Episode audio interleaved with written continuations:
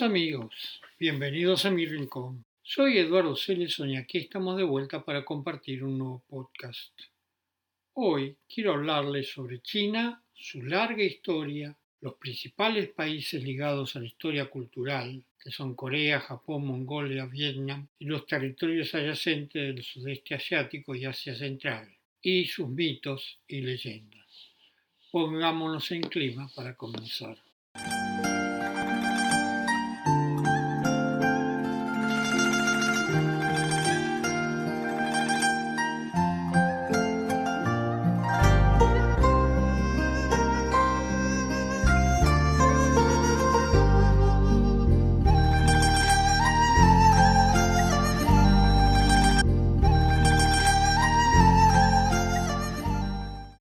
Territorio que actualmente ocupa la República Popular China ha estado poblado de hace miles de años. Se han encontrado restos de homínidos que constituyen los antepasados más remotos del hombre. El Homo sapiens hace su aparición unos 40.000 años atrás. Hace alrededor de unos 10.000 años empieza a cultivar arroz en el río Yangtze y poco después Mijo en la provincia de Henan en el séptimo milenio antes de Cristo. Las culturas de la zona del Valle del Río Amarillo se hicieron sedentarias. Un milenio después comenzaría la domesticación de animales. Del Paleolítico tardío data la cerámica más temprana del mundo, 17.000 años antes de Cristo, porosa, gruesa y cocida a baja temperatura. Durante el Pleistoceno terminal las vasijas cerámicas fueron utilizadas para cocer mariscos y otros alimentos como el arroz. En China, la cerámica apareció por primera vez en cazadores recolectores con armas líticas. También durante el Paleolítico tardío aparecen los artefactos de borde pulido y las piedras de molienda de comunidades de cazadores recolectores independientes entre sí. Esta tecnología no impactó en el asentamiento y subsistencia de las culturas del Paleolítico. No obstante, dan cuenta de la incorporación de ciertos alimentos a la dieta humana. Durante el Onoceno, que es 9000 años antes de Cristo, las poblaciones de cazadores recolectores se vuelven sedentarias. Alrededor del 9000 al 8000 a.C. se domestican animales, por ejemplo el perro. Los cazadores recolectores incorporan además productos como frutos secos y cereales. El sedentarismo no fue inmediato, se incrementó con el tiempo.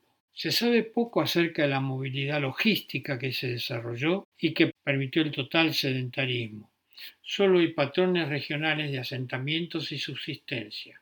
Hasta hace unas pocas décadas atrás, en los círculos arqueológicos chinos, el concepto de neolítico era entendido como un conjunto de innovaciones que consistían en agricultura, animales domesticados, cerámica, tecnología de piqueteado, líticos y sedentarismo. Se cree que esta compleja transformación revolucionaria ocurrió alrededor del 7000 al 5000 a.C., sobre la base del registro arqueológico previamente conocido.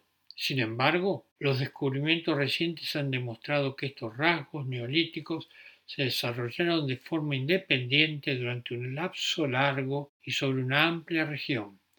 Tomó más de dos milenios de evolución, más que una revolución, desde las primeras apariciones de la cerámica 17.000 años antes de Cristo, durante el último máximo glacial, para llegar a la sociedad agrícola neolítica completamente desarrollada entre el 5000 al 3000 a.C. en el Holoceno medio. Establecida la economía agrícola, se fundamenta la existencia y desarrollo de sociedades organizadas jerárquicamente. Los procesos evolutivos, desde los sitios estacionales o semipermanentes en el Holoceno temprano, a los sistemas de asentamientos organizados jerárquicamente en el Neolítico tardío, no fueron unilineales. Los caminos hacia la complejidad social no siempre fueron claros o tuvieron una sola dirección, sino que experimentaban ciclos de desarrollo, deterioro y colapso. Sin embargo, hubo rasgos comunes compartidos por muchas de estas sociedades. El excedente agrícola fue esencial para formar un fundamento económico para el surgimiento de la complejidad social, mientras que la élite creó y mantuvo su autoridad política por medio del control del poder ritual. De esta manera, la producción e intercambio de objetos rituales de prestigio fueron decisivos para la formación de estatus social y redes de élite. En el Neolítico hay varios desarrollos independientes en amplias regiones por lapsos, así lo indican restos de cerámica, piedra pulida, etc. Durante el Pleistoceno terminal, los más desarrollados fueron la cerámica y los artefactos líticos con borde de desgaste producidos por abrasión y las piedras de molienda. En el Neolítico se establecieron leas agrícolas hasta aproximadamente el 5000 a.C. La economía agrícola fue el cimiento de las sociedades jerarquizadas con existencia de grupos de poder. Durante el Neolítico medio y tardío, 5000 a 2000 a.C., las sociedades complejas entran en decadencia en China en el neolítico temprano, las sociedades dependían muy enfáticamente de los recursos alimenticios silvestres y, en particular, continuó la recolección intensificada de frutos secos. El neolítico medio se caracteriza por el desarrollo total de las aldeas agrícolas sedentarias. También hubo un aumento de la población de sitios de asentamiento y hay abundante evidencia que da cuenta de la complejidad social. Por ejemplo, la arquitectura de Ongshan. Entre el séptimo y el sexto milenio antes de Cristo surgen las culturas neolíticas, Perican y Xiyang, precultura de Yangshao, que se fusionaría con Dawenkou Yongshan para dar lugar a la cultura Longshan que marca el comienzo de la unidad territorial y política de la llanura del norte de China.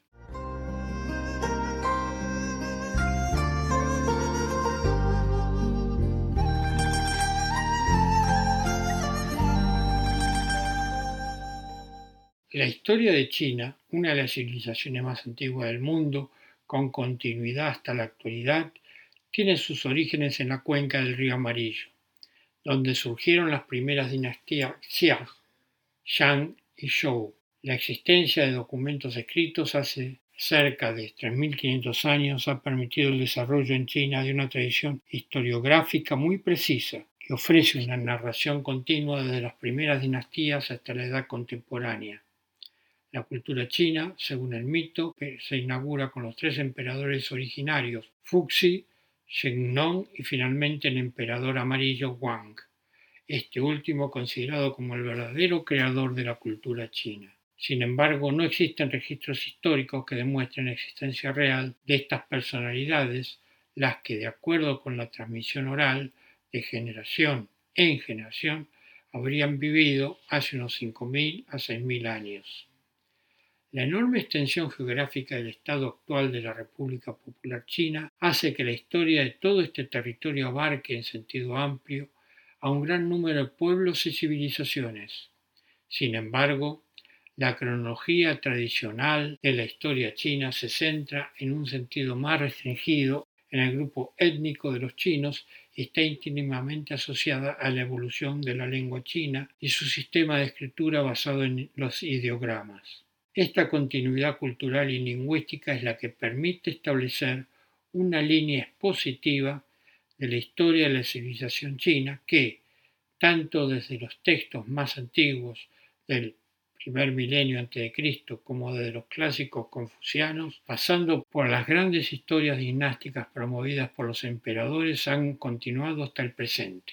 Los descubrimientos arqueológicos del siglo XX, muy especial de los huesos oraculares que recogen las primeras manifestaciones escritas en lengua china han contribuido en las últimas décadas a un conocimiento más detallado de los orígenes de la civilización china. La narración tradicional china de la historia se basa en el llamado ciclo dinástico, mediante el cual los acontecimientos históricos se explican como el resultado de sucesivas dinastías de reyes y emperadores que pasan por etapas alternadas de auge y declive.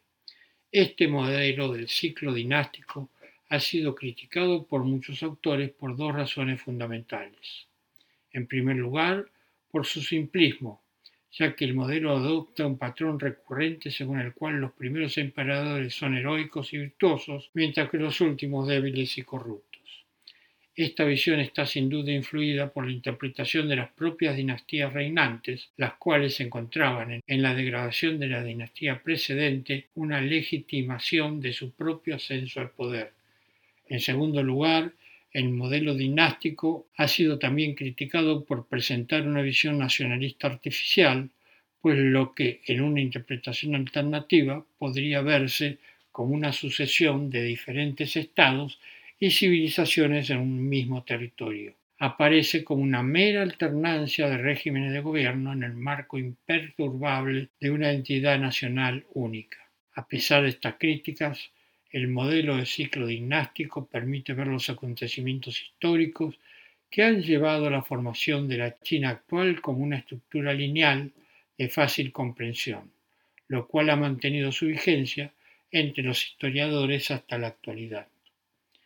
Otra razón principal por la que el estudio de las dinastías y sus emperadores ha sido fundamental entre los chinos en el análisis de su propia historia es el sistema tradicional de datación de fechas, según la cual cada emperador establecía sus períodos de reinado como marco para contabilizar los años. Así, el año cristiano de 1700 se corresponde, según el sistema tradicional chino, con el año 38 de la era Kanchi, mientras que el año 1750 sería el año 15 de la era Qianlong. Incluso hoy en día, en Taiwán, el año 2017 se designa en contextos formales como el año 106 de la República. Este uso de las dinastías y sus emperadores para la propia datación de los años ha hecho imprescindible el dominio de la cronología dinástica en la tradición cultural china para adentrarse en el estudio de la historia.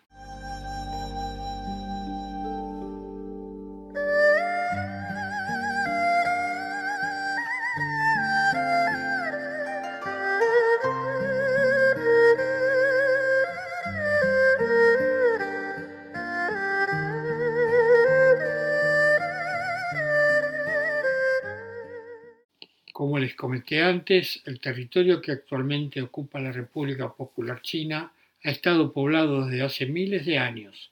Se han encontrado restos de homínidos que constituyen los antepasados más remotos del hombre. Así lo demuestran los restos hallados pertenecientes al hombre de Ren Xidong, el hombre de Yuan Mu, el hombre de Nie Wang, el hombre de Lantian, el hombre de Nanking, o el hombre de Pekín. Posteriormente surgirían otras culturas como el hombre del Dali, el hombre de Maba, el hombre de Fujian o el hombre de. El Homo sapiens hace su aparición unos 40.000 años atrás. Hace alrededor de unos 10.000 años se empieza a cultivar arroz, como había comentado antes, en el río Yangtze y poco después mijo en la provincia de Henan. En el séptimo milenio a.C., las culturas de la zona del Valle del Río Amarillo se hicieron sedentarias. Un milenio después comenzaría la domesticación de animales. Durante el Holoceno, 9000 a.C., los cazadores y recolectores incorporan además productos como frutos secos y cereales. El sedentarismo no fue inmediato, se incrementó con el tiempo. Se sabe poco acerca de la movilidad logística que se desarrolló y que permitió el, total sedentarismo. Solo hay patrones regionales de asentamiento y subsistencia.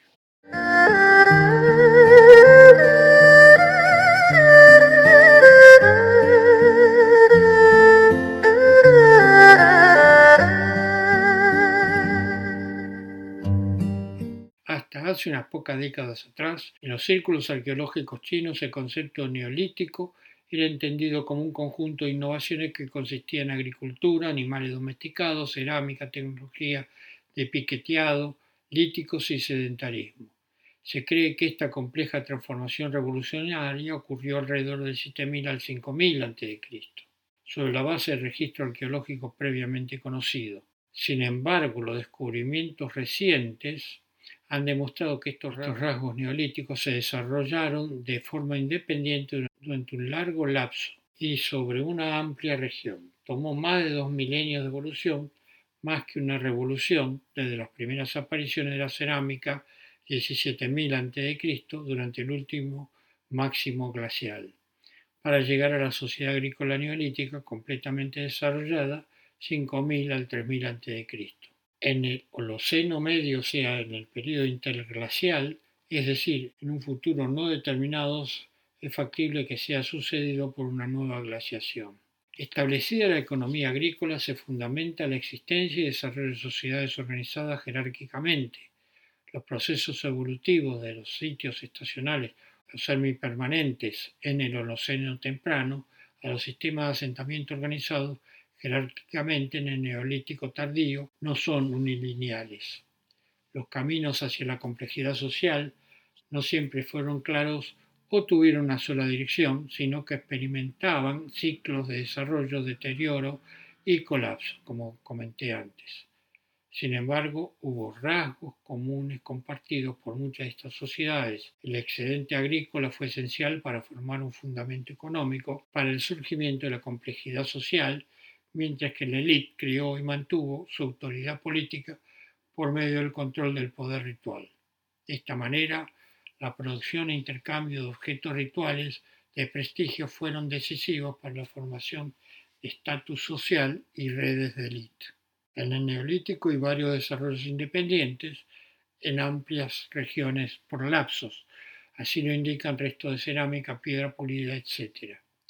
Durante el Pleistoceno terminal, los más desarrollados fue la cerámica y los artefactos líticos con borde de gaste producidos por abrasión y las piedras de morienda. En el séptimo y sexto milenio a.C. surgen las culturas neolíticas, Pelican, y Xiyang, precursoras de la cultura Yanshao, que se fusionaría con Dawenko y Hongshan para dar lugar a la cultura de Longshan, que marca el comienzo de la unidad territorial y política de la llanura del norte de China.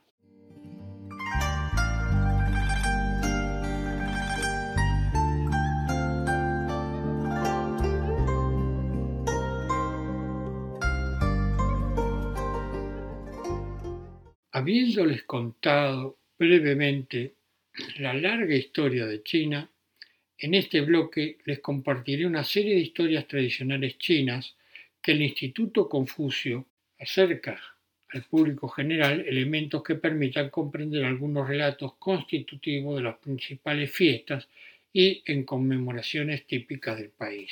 Estas leyendas que les compartiré son la leyenda de Niu Lang y Sui Nu, o sea, el Día de los Enamorados, la leyenda de Changye y Hou Ji, Festival del Medio Otoño, la leyenda de Hua Mulan, la leyenda de Meng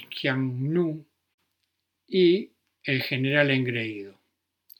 Comencemos con la leyenda de Niu Lang y Si Nu, Día de los Enamorados. El 14 de agosto comienza el ciclo de los mitos y leyendas de la antigua China, con la presentación de la leyenda de Niu Lang y Xi Nu. Esta narración tiene su origen en un antiguo cuento de amor transcurrido entre el joven pastor Niu Lang y el hada tejedora Shui Nu, personajes identificados con las estrellas que pueden verse juntas en el cielo estival chino, Altair y Vega. La leyenda del pastor y la tejedora se consolidó a lo largo del tiempo como el relato principal sobre la que se desarrollan las actividades realizadas en el Festival de Qi-Chi, también conocido como Día de los Enamorados. El Festival de Qi-Chi se realiza en el séptimo día del séptimo mes del calendario lunar chino. Escuchemos la leyenda. 中国古代神话传说，mitos y leyendas de la antigua China。本次活动由乌拉圭共和国大学孔子学院组织，Biboga Guanderas 改编录制。Ciclo organizado por el Instituto Confucio de la Universidad de la República. Narración y adaptación de Pipoca Cuenteras. 今天我们一起来分享由 Noelia 被给力带来的中国情人节七夕牛郎织女的故事。Hoy compartimos la leyenda de Niu Lang y Shi el festival de Qixi, Día de los Enamorados en China. por Noelia Beguerí. Jin Yu, la hermosa tejedora, miraba el mundo de los hombres desde el Palacio del Cielo. Tejiendo junto a la ventana los observaba, anhelando ser como ellos. Desde allí vio un día a New Lang, un joven pastor que trabajaba duramente de la mañana a la noche junto a su viejo buey. Sus ojos ya no pudieron desprenderse de él y continuó observando su vida. Con el paso del tiempo, Jun Yu se enamoró y decidió entonces bajar al mundo de los hombres sin que nadie se diera cuenta. Se dirigió al pueblo de Newland y logró conocerlo. Permanecieron juntos mientras su amor crecía Vivieron años felices con sus dos hijos hasta que la madre de Yu, la reina del cielo, descubrió que había desaparecido. Tan indignada estaba al enterarse del matrimonio de su hija con un mortal que envió a los soldados celestiales a capturarla y llevarla de regreso al palacio. Al llegar a casa, su esposo notó desesperado que ella no estaba. La buscó por todos lados, llamándola, pero no logró encontrarla ni saber qué pudo haberle pasado. En medio de la angustia y desolación, escuchó a su buey hablar. El compasivo animal reveló su poder para ayudarlo y asegurarle que juntos podrían llegar al cielo y recuperar a Yu.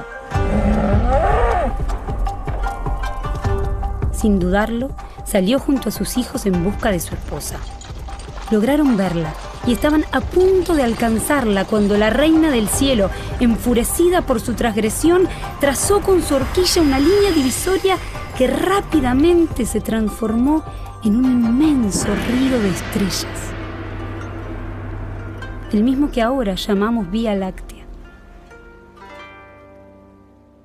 Los amantes, separados, observándose a la distancia desde orillas opuestas, lloraban sin consuelo.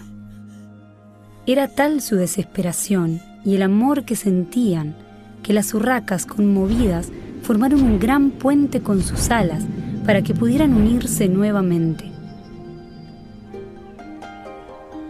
La reina del cielo, al contemplar lo sucedido, se apiadó de ellos y les permitió reunirse un día al año.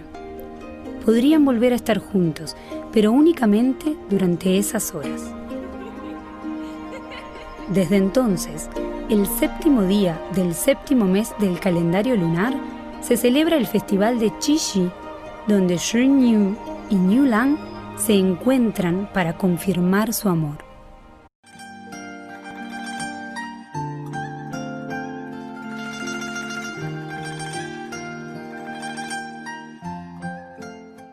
La leyenda de Chang y Hu Ji, Festival de Medio Otoño, y en esta leyenda corresponde a la leyenda del arquero Hou Ji y su esposa Chang luego convertida en la diosa de la luna, es uno de los cuentos tradicionales que mantienen viva la celebración del Festival de Medio Otoño. Este festival es una de las fiestas tradicionales más importantes de China. La conmemoración se realiza durante la llegada de la octava luna del año, momento en que las familias y amigos se reúnen en la noche para pedir paz y fortuna, mientras disfrutan de los clásicos pasteles de la luna acompañados por un saludable té. Escuchémosla. Cuentan que hace mucho tiempo, en una hermosa mañana, aparecieron en el cielo diez soles. La luz era muy intensa, el calor se volvió extremo los campos empezaron a secarse y el agua escaseaba. La vida en la tierra se hizo muy difícil. El joven arquero Hou preocupado por esta situación, quiso ayudar. Subió hasta la cima más alta de la montaña Kunlun y desde allí lanzó sus flechas al aire. Logró derribar nueve soles de un suspiro y mirando fijamente al sol que quedó en el cielo, le dijo, de ahora en más, tienes que salir y ocultarte a tiempo, y nada de hacer daño a la gente. Por el mundo entero corrió la voz de su hazaña. Se volvió muy respetado y querido por todos, tanto que empezó a recibir a muchos aprendices. Entre ellos llegó Pang Man, un joven malvado y ambicioso, y esto él lo sabía. Fue por aquel entonces que el corazón del valiente arquero encontró el amor en la bella y amable Gu, con quien finalmente se casó. Una tarde, Hou Yi caminaba por la montaña Kunlun cuando de pronto se presentó ante él la reina madre Nyang Nyang. La emperatriz se acercó y le dijo, Tú protegiste al pueblo y por eso mereces este regalo. Estas píldoras maravillosas son para ti. Las puso en sus manos y antes de irse agregó, si tomas una, vivirás para siempre. Si tomas las dos, puedes llegar a ser como los dioses. Hou Yi, honrado por el gesto, volvió a su casa y le pidió a su esposa que guardara el regalo en un lugar secreto pero sin que nadie lo supiera, el malvado Pong Mong escuchó la conversación a través de la ventana abierta y empezó a idear un plan para robar las píldoras de la inmortalidad. Aprovechó un día en que Hou Yi saldría con sus aprendices a cazar. Dijo que no se sentía bien y que prefería quedarse. Esperó a que todos se fueran. Tomó su espada y caminó hasta la casa del arquero. Cuando la esposa abrió la puerta, la amenazó con el arma y le dijo que le entregara las píldoras. Ella fue a buscarlas, pero al tenerlas entre sus manos, pensó lo terrible que sería que el malicioso Pong Man se apoderara de ellas, y sin dudarlo, se las tragó de una vez. En ese momento, su cuerpo se empezó a elevar liviano hacia el cielo, tal como una diosa. Punkman huyó sin dejar rastro. Una vez en el cielo, Jong se presentó frente a su majestad la reina madre y le suplicó que la dejara estar cerca de los humanos. Ella le respondió, la luna está cerca de la humanidad. Allí hace demasiado frío, pero si tú quieres, puedes quedarte en ella. Chang no lo dudó un instante. Se instaló en la luna para siempre. Mientras tanto, en la tierra, Hou Yi sufría de dolor al darse cuenta de lo sucedido. Salió a buscar a su esposa llamándola con desesperación. Pasado el día, cansado y triste, sin saber de ella, se detuvo un momento. La luna estaba hermosa muy brillante en el cielo de la noche. De repente, con sorpresa, empezó a reconocer una silueta dentro de la luna llena que se parecía mucho a su esposa. Oh, Yi no estaba equivocado. Allí estaba ella, en su palacio de luna, mirando hacia la tierra en busca de su arquero. Hou Yi, emocionado de encontrarla allí, deseando que ella lo viese, fue a buscar una mesa y la colocó bajo la luz de la luna. Encima dispuso fruta fresca y pastel de luna, los manjares que tanto le gustaban a su esposa, y así le expresó todo su amor. La historia de Hou Yi y Zhang atravesó el espacio y el tiempo. Desde entonces, la fiesta tradicional china conocida como Festival de Medio Otoño se realiza cada octavo mes del calendario lunar. Pidiendo paz y fortuna, las familias y amigos se reúnen en la noche de plenilunio para admirar y celebrar la luna, mientras disfrutan de pasteles y de un delicioso té.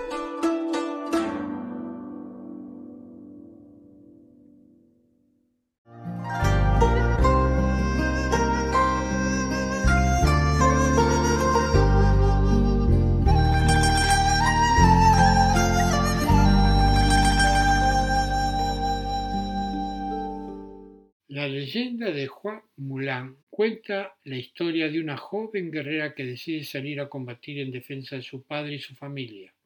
Como sucede con narraciones de este estilo, A lo largo del tiempo han surgido variadas menciones e interpretaciones a diferentes hechos y valores presentes del cuento, incluyendo la realización de grandes producciones cinematográficas. El relato aquí presentado es una adaptación del poema homónimo, compuesto aproximadamente entre los siglos V y VI de nuestra era. Escuchémosla. El canto de los insectos celebra la tarde. Podemos ver a Mulan mientras teje sentada junto a la puerta. Sin embargo, no oímos girar la lanzadera del telar, solo oímos los lamentos de la niña. Y nos preguntamos, ¿dónde está su corazón? ¿Qué la entristece? ¿Dónde está su pensamiento? ¿Qué la preocupa? Y pronto lo sabremos. Solo piensa en su amado rey y en la lista de nombres llamados a la guerra. Es una lista tan larga que ocupa 12 rollos y en todos figura el nombre de su anciano padre. Mulan no tiene hermanos mayores que puedan ayudar a la familia. Sin embargo, es tan fuerte el amor que la une a su padre, su madre y sus pequeños hermanos que no dudan afirmar, yo iré a comprar caballo y silla. Yo acudiré a luchar en lugar de nuestro padre. Y vemos a Mulan ir hacia el este a comprar un caballo de buen porte. Y luego hacia el oeste a comprar silla y cojín para la montura. La vemos ir al sur a conseguir una brida y al norte a hacerse de un buen látigo. También la vemos regresar, solo por un instante, porque muy pronto, al alba, se despide de su padre y de su madre y la vemos marcharse. Vemos cómo se aleja. Cuando anochece, busca un lugar para acampar junto al río amarillo. Ya no escucha la voz de su padre ni de su madre. Solo oye el chapoteo del caballo en el agua. Cuando amanece, abandona el río y cabalga hasta el anochecer, hasta llegar a la montaña negra. Allí ya no escucha el llamado de su padre ni de su madre, solo oye los caballos que relinchan en el monte. Mulan cruza miles de millas en busca de la guerra. La vemos correr por pasos y montañas como si volara. Las ráfagas del cierzo traen sonidos de hierro. A la luz de la luna brillan armaduras. ¿Cómo podríamos siquiera llegar a imaginar a generales y ejércitos luchando y muriendo en 100 batallas durante 12 años. Pasados esos años, los valientes soldados vuelven a sus casas y con ellos regresa Mulan. La recibe el Hijo del Sol sentado en la sala de los resplandores. Le concede medallas por sus muchos méritos y le ofrece miles de alas de pato crujientes. Escuchamos que el emperador le pregunta, ¿qué quiere hacer ahora? y oímos la respuesta de Mulan, no necesito honores oficiales, solo pido un burro robusto de cascos bien ligeros para volver a casa de mis padres.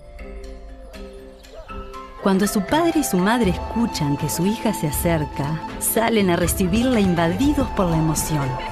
Cuando su hermana la escucha acercarse, se arregla y se coloca delante de la puerta. Cuando su hermano menor la escucha, saca filo al cuchillo y sacrifica un cordero. Mulan ha regresado a su hogar. La vemos abrir la puerta del cuarto oriental y en el occidental la vemos sentarse en su cama. Vemos cómo se quita la armadura que llevó durante la guerra y cómo se viste con la ropa que en otro tiempo usó. La vemos pararse delante del espejo, cerca de la ventana, y contemplamos cómo peina su cabello enmarañado y cómo adorna su frente con pétalos dorados. Finalmente llegan sus camaradas y Mulan se presenta ante ellos. Doce años estuvieron juntos combatiendo en el ejército y ninguno supo que era mujer. ¿Cómo describir su asombro? ¿Cómo siquiera imaginar su perplejidad? Las patas del conejo macho saltan más que las de la hembra. Los ojos de la hembra son algo más pequeños que los del macho. Pero cuando vemos un par de conejos corriendo por el campo, ¿quién logra distinguirlos?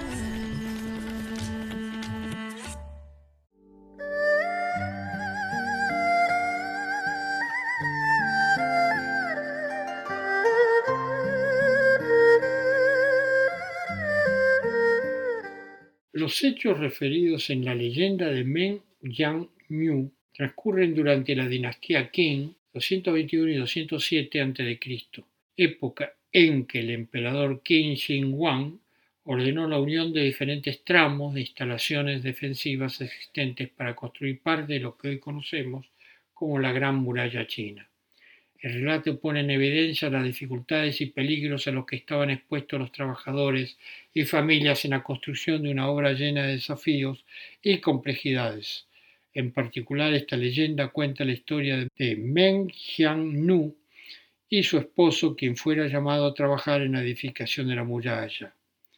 La leyenda de Meng Xiang-nu, junto con a la serpiente blanca, los amantes mariposas, y Niu Lang Chi Niu es una de las denominadas cuatro grandes leyendas chinas. Escuchémosla.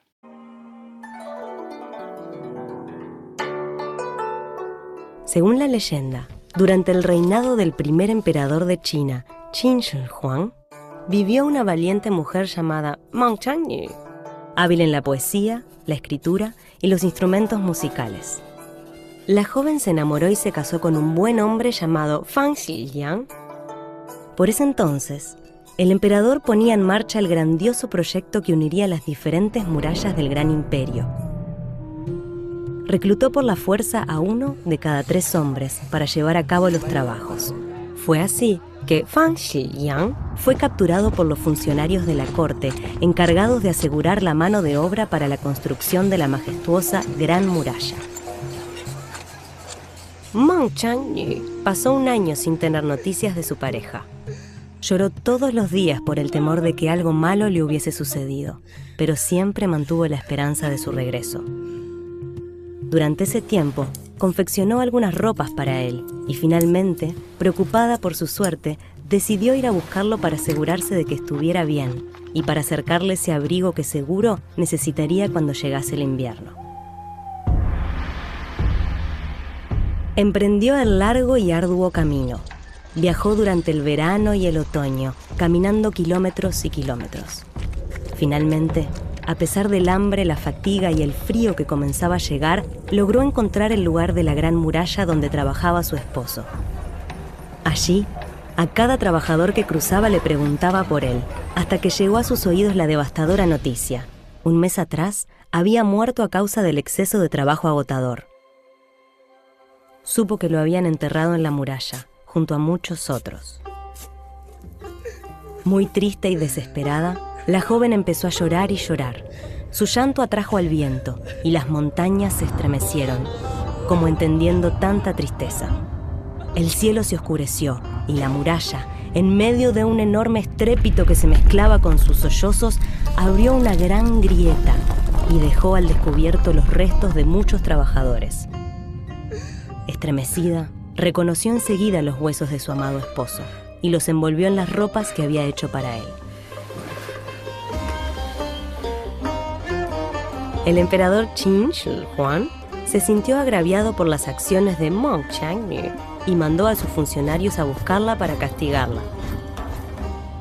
Pero al ver la belleza de la mujer, inmediatamente quiso casarse con ella. Al comienzo, la joven se negó pero luego de reflexionar brevemente, mostrando una pequeña sonrisa, aceptó bajo tres condiciones. Que se le diera la debida sepultura a Fang Xiliang, que se construyera un mausoleo en su honor con un monumento, y que el mismo Qin Shi Huang llevase luto para demostrar su arrepentimiento por lo que había hecho. El emperador accedió y cumplió una a una con todas las condiciones. Y ahí mismo, tras cumplir su deseo de justicia, Meng Changyu sorprendió a todos una vez más. En el punto final de la muralla, donde se encuentra con el bravo mar, ella saltó y fue abrazada para siempre por las olas.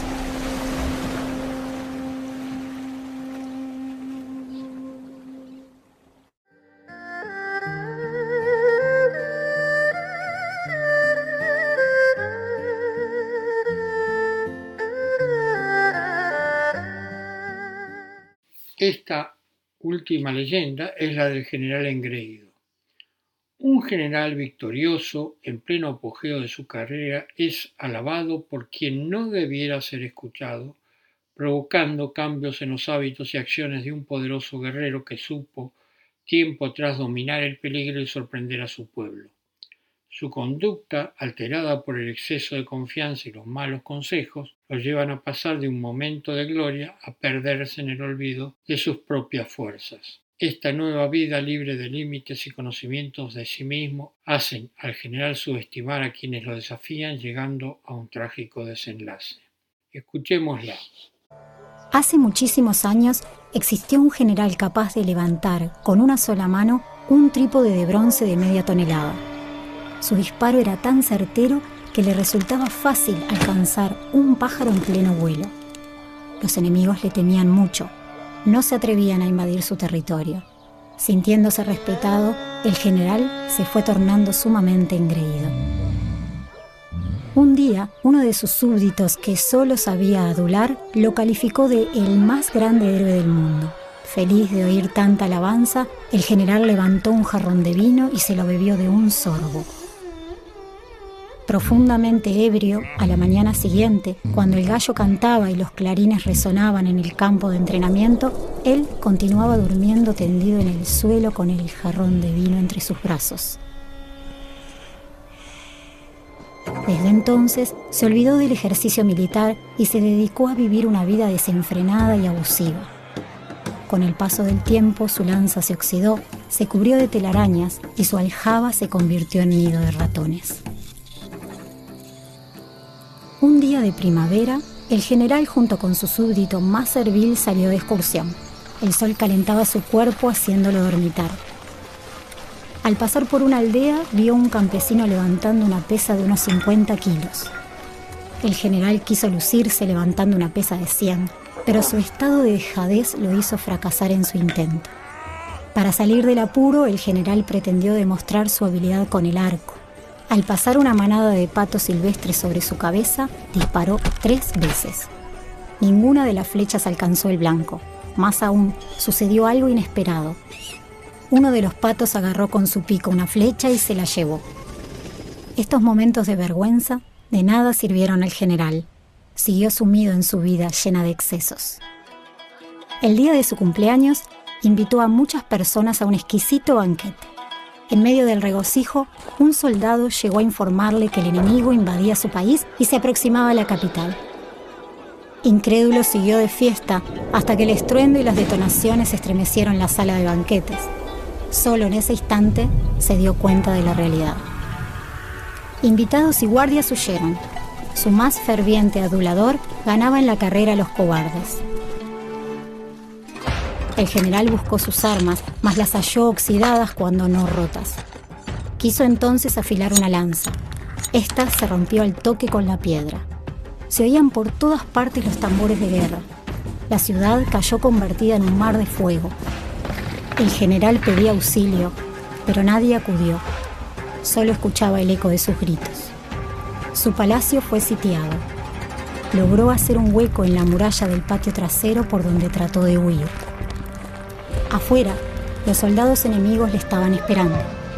Apenas salió, fue detenido y nadie supo qué sucedió con él. Ese fue el fin del más grande héroe del mundo. La vanidad conduce a la derrota.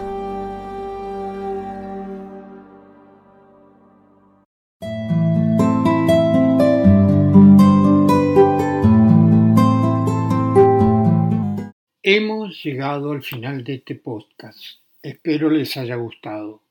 Si quieren hacerme algún comentario, escríbanme a eduardoceleson.gmail.com. Los espero para compartir juntos un nuevo podcast.